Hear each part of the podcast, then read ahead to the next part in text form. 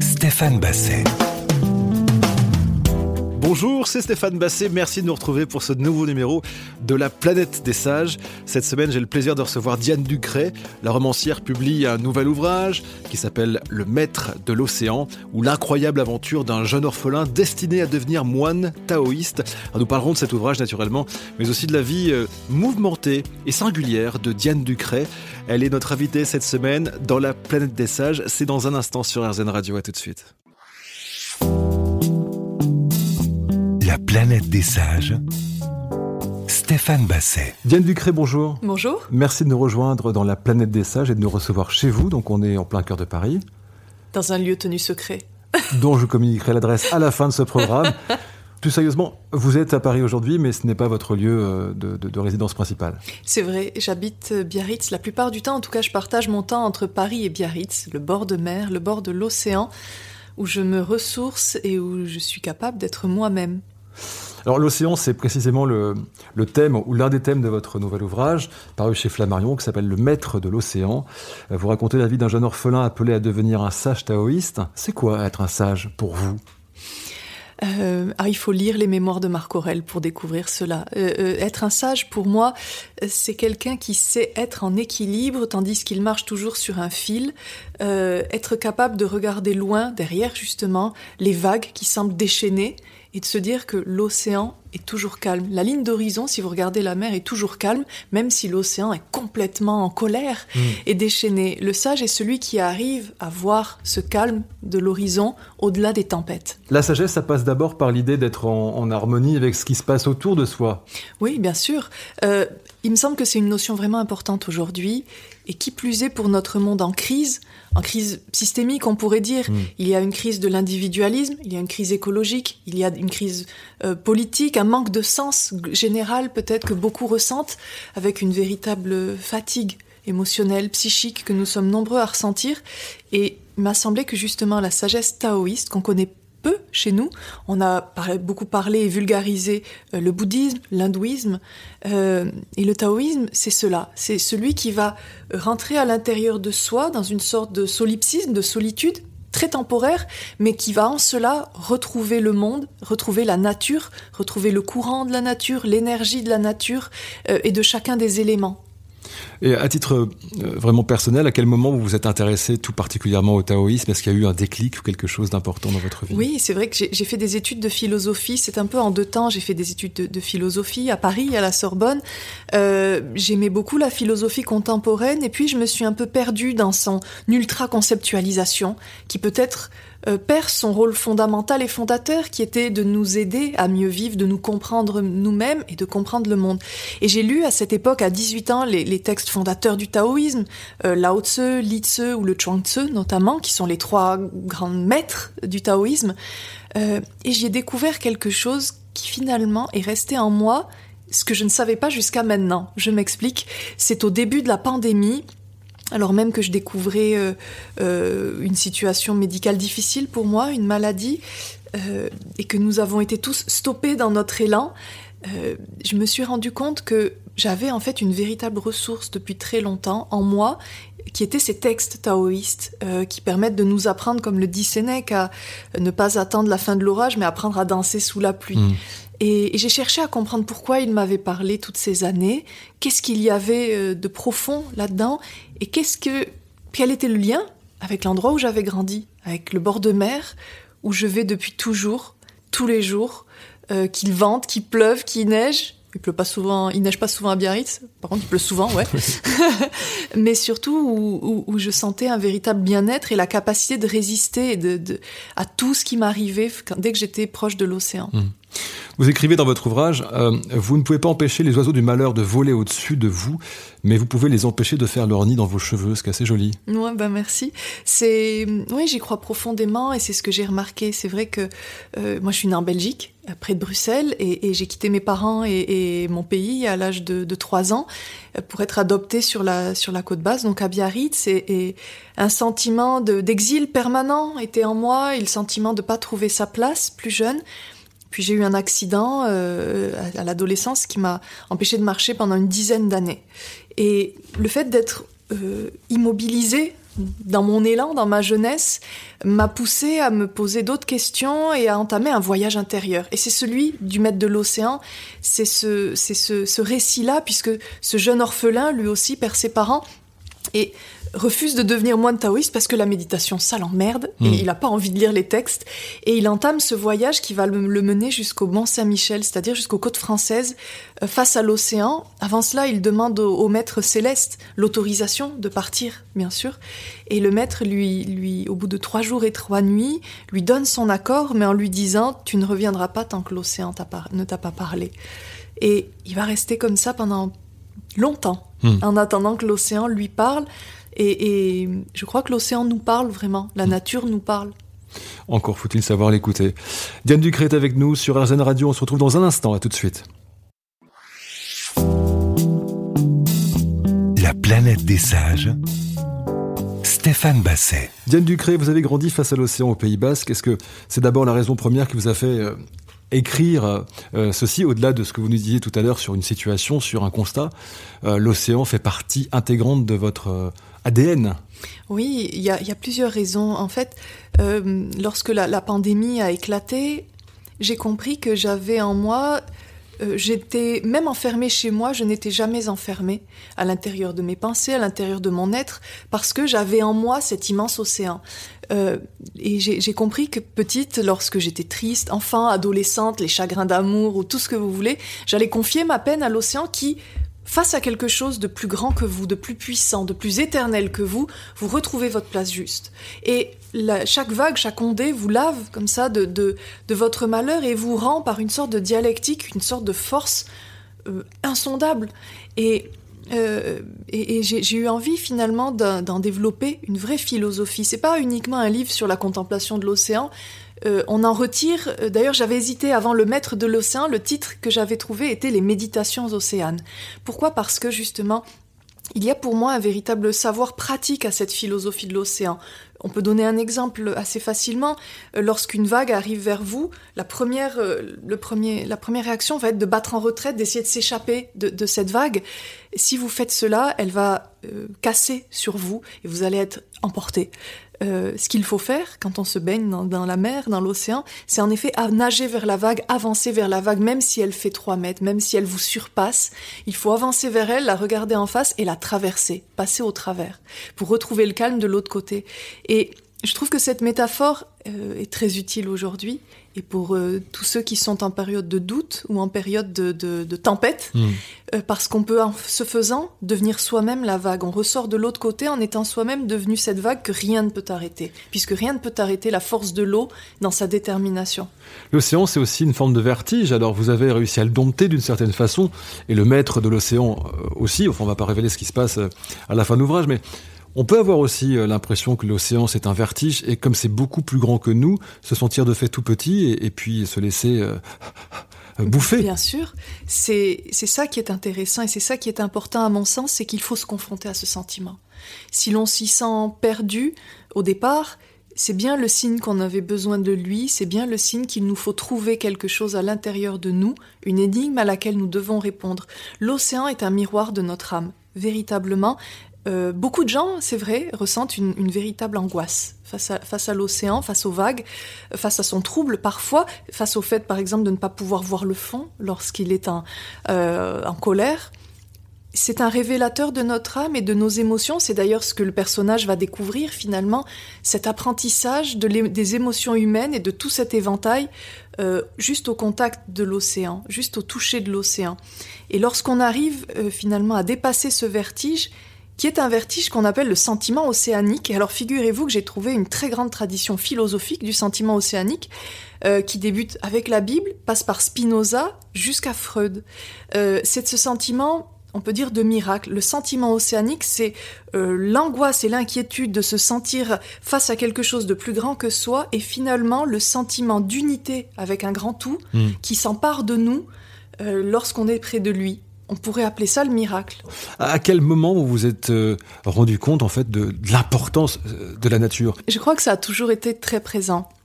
c'est vrai que euh, cette présence de l'océan, toute petite, alors c'est très amusant quand je suis, quand j'ai été adoptée, je détestais mes nouveaux parents euh, qui étaient très âgés puisque c'était mes, mes, mes grands-parents, et j'avais dessiné, j'avais fait un dessin euh, à Biarritz, il y a un rocher qui, est, face à la grande plage. Et j'avais dessiné la plage, le rocher et l'Amérique de l'autre côté. J'avais décidé de m'enfuir par l'océan en nageant. Et donc j'avais été très loin dans, dans le délire puisque j'avais 4 ans et j'avais demandé à prendre des cours de natation. Et donc j'ai appris à nager ardemment dans la mer à l'âge de 4 ans puisque j'envisageais de m'enfuir de l'autre côté de l'océan. Euh, mais à part cela, c'est vrai que j'ai à l'adolescence fait une très grande rencontre qui sont les chevaux. Hmm. Et j'ai été cavalière. Et quand on apprend, c'est une éducation incroyable puisque vous êtes en symbiose par la force des choses avec un animal, puisque vous ne pouvez pas le dompter uniquement par la force, uniquement par votre volonté. Votre émotion, votre corps et les émotions du cheval et le corps du cheval doivent faire un ensemble. Hmm.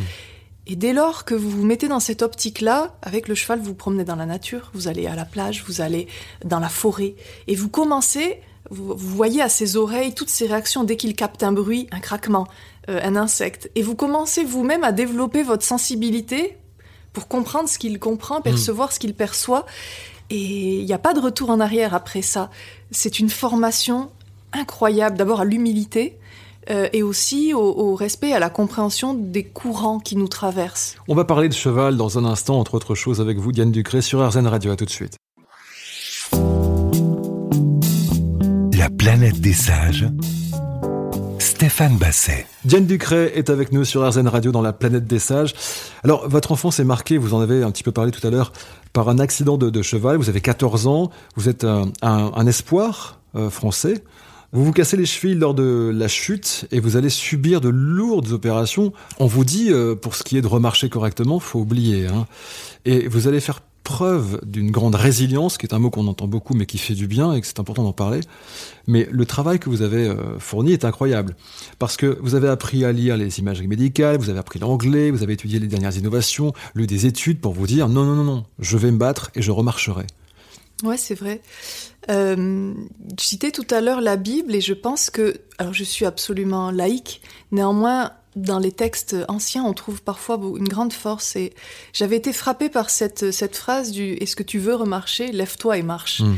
Personne, ne va, personne ne va te faire marcher. Euh, c'est toi qui peux le décider seul. Et qu'est-ce que cela veut dire? C'est la différence que Kant exprime entre vouloir et désirer. Désirer, on désire quelque chose, c'est lointain, mais on ne s'en donne pas forcément les moyens. Cela reste quelque chose d'abstrait. Qu'est-ce que la volonté? La différence, c'est que la volonté, si on veut aller de A jusqu'à Z, on va passer par B. C'est-à-dire, qui veut la fin veut les moyens. Et on va mettre en place une stratégie, une véritable volonté que rien ne peut arrêter, tout comme la vague d'ailleurs. Et oui, c'est vrai que suite à cet accident, alors j'ai eu une infection nosocomiale malheureusement, euh, un petit peu comme Guillaume de Pardieu, feu Guillaume de Pardieu. Euh, et on m'a, c'était une cheville seulement, une jambe, mais c'est vrai que très rapidement, elle s'est retrouvée dans un état assez rongé, assez, assez délabré, et on m'avait dit que je ne pourrais jamais remarcher. Euh, j'ai commencé à marcher avec des, béquilles, des cannes, pendant très très longtemps, jusqu'au jour où je, me suis dit être handicapé, ce n'est pas pour moi. Si jamais je perds mon combat, j'accepterai ce mot, mais je refuse de l'accepter pour l'instant. Hmm. Euh, personne ne peut savoir. J'avais vu ce chirurgien qui m'avait dit vous ne remarcherez jamais. Et je lui ai répondu d'accord. Est-ce que vous avez fait le tour de toutes les techniques chirurgicales de toute la planète pour me dire que c'est impossible? Je rappelle que vous avez 14, 15 ans, vous êtes jeune. Hein ouais, il m'a dit non. Et je lui ai dit d'accord. Est-ce que vous pensez que dans 5 ans, dans 10 ans, dans 20 ans, il y aura une technique pour me refaire marcher? Mais Je ne sais pas, oui, certainement. D'accord. Donc vous êtes en train de me dire que ici et maintenant, je ne peux pas remarcher, mais que ailleurs, ou peut-être demain, je remarcherai. Et c'est très important, c'est-à-dire que quand on est face à quelque chose, une maladie, une rupture, un deuil, quelque chose qui semble indépassable et où on vous affirme que c'est indépassable, ne pas accepter cette ingérence, ne pas accepter cette limite avant d'examiner, de se dire est-ce que ce sera véritablement pour toujours ainsi ou est-ce que sur la planète, quelqu'un pourrait avoir la solution à mon problème? Et bien souvent, il y a cette personne. Et je me suis mis très jeune en quête de trouver cette personne. J'ai commencé à 18 ans, j'ai mis 10 ans à la trouver. Avant cela, c'est vrai qu'en effet, il a fallu apprendre l'orthopédie. J'ai pris des cours en ligne. Euh, je me suis inscrite à toutes les formations et les séminaires que je trouvais sans me déplacer. Et puis j'ai fait plusieurs chirurgies malheureuses en Allemagne, en Suisse, partout. Je me suis offerte comme cas d'école. Euh, j'étais opérée presque tous les ans. Euh, je passais six mois par an en centre de rééducation, mais peu importe. Et un jour, j'ai trouvé mmh. le, type qui pouvait me faire remarcher aux États-Unis. Et j'y suis allée, et bon, j'ai, ça chaloupe un peu aujourd'hui, mais enfin, j'ai réussi, je pense, mon combat, c'est-à-dire à ne plus véritablement souffrir, même si ça sera jamais euh, comme c'était avant, mais avoir une vie, à pouvoir marcher, à pouvoir marcher pieds nus sur le sable et face à l'océan. Le, message d'espoir, quelque part, que vous nous donnez aujourd'hui, c'est de dire il ne faut jamais lâcher. Il faut toujours, euh, il y a peut-être une toute petite lumière tout au bout, tout au bout du tunnel, et celle-ci, il faut la regarder. Ah, il faut lui mettre les pleins phares. Il faut, il faut l'approcher, il faut aller la choper à la corde, au lasso, avec tout ce que vous pouvez. Euh, il faut l'amener à soi. Euh, garder l'espoir, bien sûr, c'est important, et, mais ce que j'ai voulu représenter écrire dans ce livre, c'est comment on fait. Et, bien sûr, ce, livre, c'est une métaphore. Dans le Maître de l'océan, je n'y parle pas de ma jambe, je n'y parle pas de, ma maladie, mais cela montre qu'en effet, il faut aller, il faut entreprendre ce grand voyage pour aller chercher cette solution, pour aller chercher cette réconciliation, euh, ce réconfort. Euh, oui, je, le pense et je l'ai véritablement expérimenté. À chaque problème, il y a forcément une personne quelque part qui a cette solution pour vous et il faut aller la chercher. Diane Ducret, on se retrouve dans un instant sur RZN Radio pour la planète des sages. À tout de suite. La planète des sages. Stéphane Basset.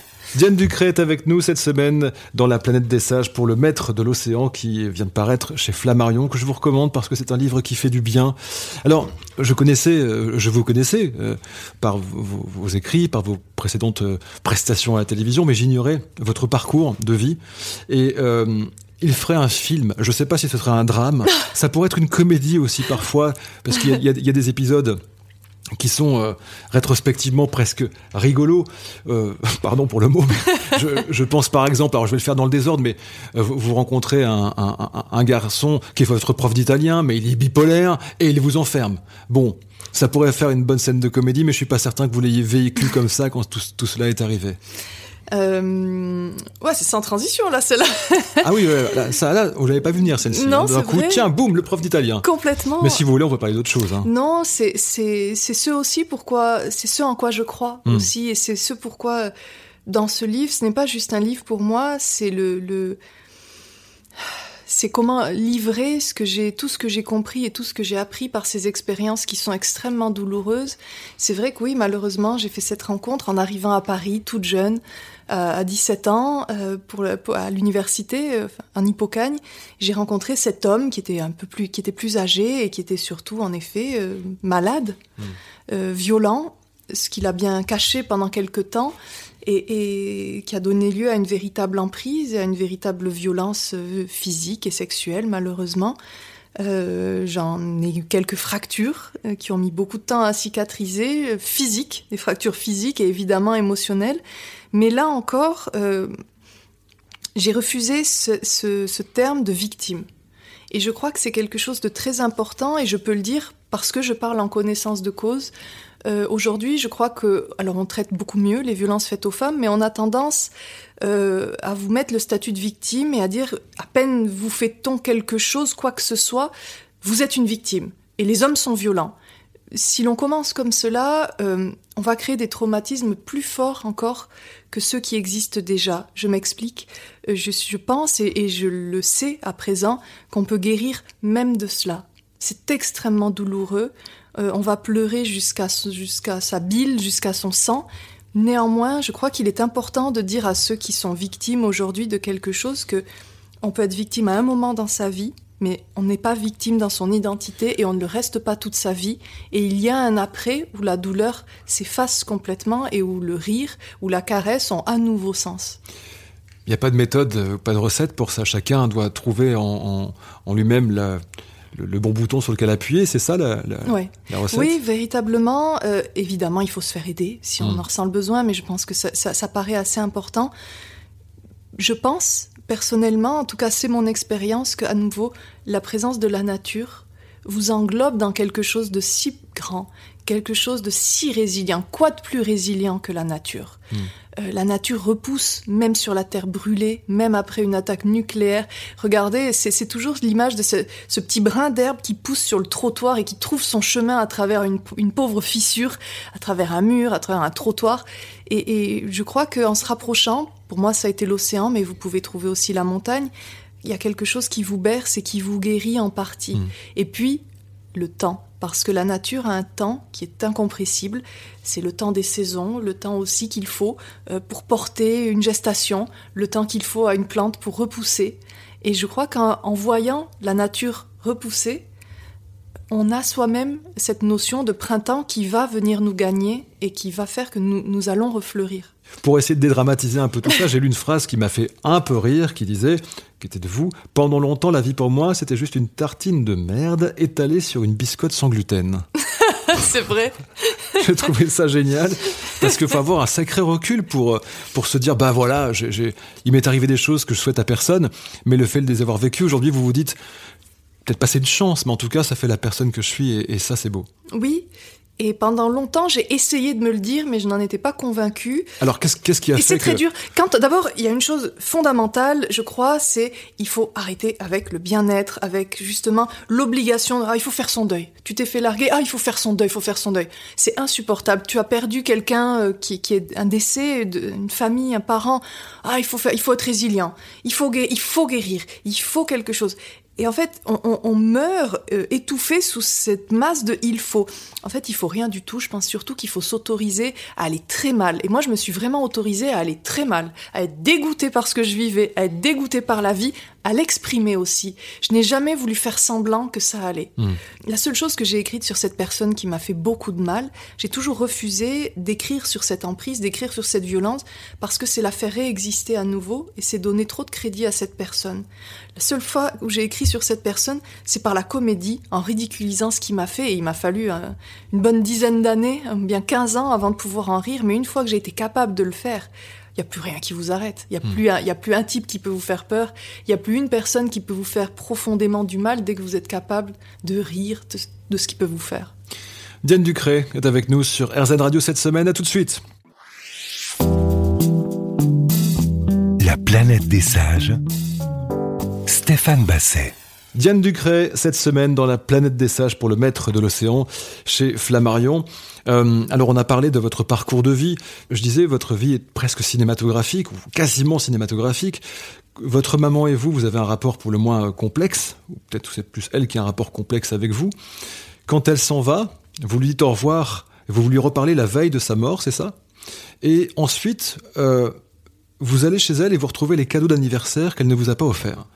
Euh, jamais vous vous êtes retombé dans, je sais pas moi, la vengeance, des, des, des sentiments et des émotions qui sont pas positives, de lui en vouloir. Euh, c'est quelque chose qui ne fait pas partie de votre, de votre ADN. Ah, je prends un temps de réponse là parce bien que. Sûr, bien sûr, bien sûr. euh, oui, c'est vrai. J'ai pas vu ma mère pendant, je pense, plus de 20 ans ou 30 ans.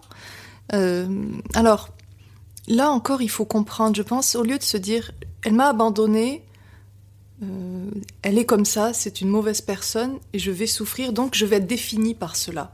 À nouveau, on en parlait tout à l'heure avec le statut de victime ou le statut de, du handicap.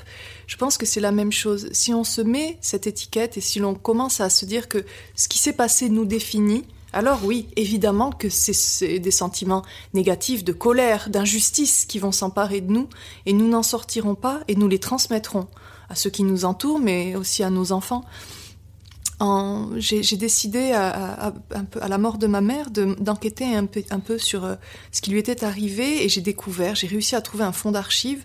Elle-même n'avait pas eu de mère puisqu'elle était née dans un bunker abandonné par les, par les nazis. Alors ça va pas arranger votre idée de faire un film sur ma vie, mais c'est vrai qu'elle était née en Normandie dans un ancien bunker euh, sur la plage abandonné par les nazis. Euh, c'était quelque chose qui se faisait à l'époque chez les gens très pauvres. Et, malheureusement, sa mère est, décédée suite à une altercation assez violente, euh, familiale, où en fait elle a été témoin euh, d'une bagarre entre les deux frères, l'un rentré de prisonnier en Allemagne et l'autre était toujours là. Évidemment, vous mêlez la pauvreté au désarroi que la guerre a laissé, à l'alcool, et ça fait des hommes qui se battent entre frères et une femme qui essaye de les séparer et qui prend un mauvais coup et qui décède, une jeune femme de 30 ans avec plusieurs enfants en bas âge. Donc votre grand-mère Ouais, hmm. qui s'appelait Mireille. Je l'ai découvert euh, il y a quelques années récemment. Et, j'ai compris pourquoi ma mère, n'ayant pas eu de mère, n'avait pas été capable à son tour d'en devenir une. Elle ne m'a pas abandonnée.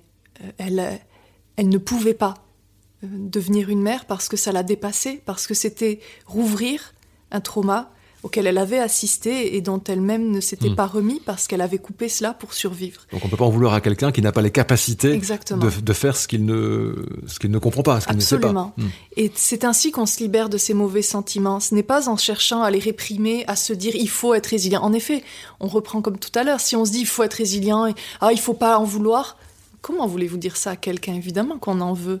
Évidemment qu'on se remet jamais d'un parent qui vous a abandonné. C'est en tout cas très dur. Mais si à nouveau on dépasse cette image d'abandon, ces mots clés qu'on s'enfonce dans la tête et qui, deviennent votre chair, si on le dépasse et qu'on va enquêter sur pourquoi cette personne a agi ainsi, qu'est-ce qu'il y a derrière, alors on est pris forcément d'une grande compassion. Parce que ma douleur, finalement, c'est la sienne aussi. Alors, j'ai le sentiment quand même que lorsque vous écrivez Le Maître de l'Océan, il y a aussi euh, ce cadeau que vous nous faites de pouvoir nous donner des clés pour, euh, pour essayer de chasser les mauvaises idées, euh, les souvenirs douloureux, les jours compliqués.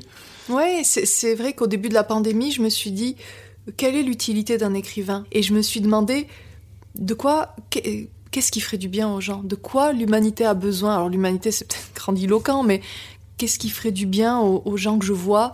Euh, déprimés, aux gens que je vois aller mal, aux gens que je vois dont le monde s'est écroulé. Qu'est-ce que je peux transmettre pour que l'univers aille un tout petit peu mieux, un milliardième mieux, grâce à ma présence sur Terre ou pas? Et, voilà, ça a donné ça. Eh ben, c'est plutôt bien, je dois vous l'avouer. Le Maître de l'Océan, c'est votre nouvel ouvrage. Diane Ducré, on en parle dans quelques instants sur RZN Radio. À tout de suite. La planète des sages Stéphane Basset. Diane Ducret euh, dans La planète des sages. Alors, vous dites dans votre, euh, dans votre dernier ouvrage, j'étais soudain nostalgique de choses que je n'avais pas vécues. Qu'aimeriez-vous vivre que vous n'avez pas encore vécu Ah, beaucoup de choses, c'est vrai. Euh, eh bien, c'est vrai que ce, handicap et, et, cette infection qui s'est emparée de moi très jeune m'a empêché de vivre beaucoup de choses, beaucoup d'expériences, notamment les voyages, notamment aussi d'aller danser quelque part. Euh, d'être insouciante euh, l'espace d'un instant. Je crois que euh, quand on vit des drames jeunes, cela vous enlève pour toujours un sentiment d'insouciance qu'il est difficile de retrouver. C'est pas quelque chose que l'on peut déclencher, je pense. Mm. c'est quelque chose d'assez difficile. On peut avoir des moments d'insouciance, mais retrouver l'insouciance d'une jeunesse quand on a vécu des traumatismes, c'est difficile. En revanche, on peut vivre ouais, des vrais moments d'insouciance. Dans votre, euh, dans ouvrage, le, maître euh, donne ses cinq préceptes à son, à son disciple. Donc, tu devras respecter en terre étrangère les cinq préceptes, dit-il, sous peine d'être banni et de ne jamais pouvoir revenir. Donc, ne pas détruire la vie, ne pas ingérer de viande ni d'alcool, ne pas parler contre sa pensée, ne pas voler, ne pas céder aux tentations de la luxure. Quels sont vos préceptes de vie? Alors, L'alcool est très autorisé. oui, précepte numéro un, buvons, chers amis. c'est ça. Oui, mais ça c'est la basque, hein, c'est les bien sûr de Bayonne. Bien sûr. Alors, euh, donc j'ai des préceptes et ces préceptes changent pendant les fêtes de Bayonne, qui est une semaine par an, une sorte de bacchanal annuel comme ça. C'est normal. Absolument, merci. Euh, mes préceptes, ils sont assez kantiens. Le premier, c'est celui d'Emmanuel Kant, qu'on connaît tous sous sa forme un peu galvaudée, c'est de ne jamais faire à autrui ce que l'on ne voudrait pas euh, subir, ce hmm. que l'on ne voudrait pas qu'on nous fasse. Je crois que c'est assez important, c'est-à-dire, pour moi, euh, les êtres humains ont besoin de plus de compréhension que de controverse. Et donc, lorsque quelque chose me, me rend insatisfaite, me met en colère, je dis mais regarde-moi ce connard, j'essaie d'arrêter un instant et de me dire ok, qu'est-ce qu'il y a derrière? Essaie de comprendre. Et dès lors, il n'y a plus grand-chose qui vous, qui vous met en colère réellement, il n'y a plus grand-chose qui vaut la peine d'être en colère, et les choses qui valent vraiment la peine, alors là, elles méritent toute votre attention et toute votre résistance. Donc il y a ce précepte-là, plus de compréhension que de controverse, qui vraiment, euh, vraiment me guide, et parfois aussi, quand on vit comme ça beaucoup d'événements dramatiques ou qu'on a beaucoup sur les épaules, je fais ce que je peux faire, le maximum en une journée, et puis à un moment, je lâche et je dis, ça, c'est pour la Diane de demain. C'est à elle de se démerder avec ça. Aujourd'hui, je ne sais pas. Aujourd'hui, j'ai fait ce que je pouvais faire dans mon mois d'aujourd'hui, et je laisse au mois de demain de devoir se démerder avec cette situation. Mmh. Et finalement, euh, on est moins écroulé et on arrive beaucoup plus ainsi à, retrouver euh, des solutions. Lorsque je vous écoute, lorsque je vous ai euh, écouté en préparant l'émission, je vous trouve extrêmement centré, aligné, et, ce même dans les témoignages d'il y a une dizaine d'années. Est-ce que vous avez le sentiment vous avez forcément changé en disant hein, naturellement, mais est-ce que vous avez le sentiment aujourd'hui qu'il y a encore un domaine dans lequel vous devez un peu progresser? On, parlait tout à l'heure de la recherche de l'insouciance, mais est-ce qu'il y a quelque chose que vous aimeriez avoir et vers, vers, vers quoi vous tendez aujourd'hui? Non, écoutez, je pense que je suis un être absolument parfait et abouti. mais vous avez bien raison de le penser. Évidemment, là, ben oui, la réponse est oui, mais sur tous les domaines, j'ai besoin d'avancer, sur tous les domaines, j'espère encore découvrir beaucoup de choses c'est, Après, j'ai toujours eu la sensation bizarre depuis que je suis née d'avoir toujours été là et je suis pas sûre d'avoir évolué. C'est-à-dire que je sais pas si vous avez eu cette impression-là, si c'est une expérience commune et que nous sommes plusieurs à partager, mais dès que j'ai eu conscience d'exister, très petite, j'ai eu la sensation d'être là et d'avoir toujours le même mode de pensée, d'être toujours la même personne et finalement de pas avoir beaucoup bougé de là. J'avais déjà l'impression euh, que le monde des adultes était parfois sombre, parfois fait de mensonges ou d'hypocrisie très petite, et j'ai pas beaucoup bougé là-dessus.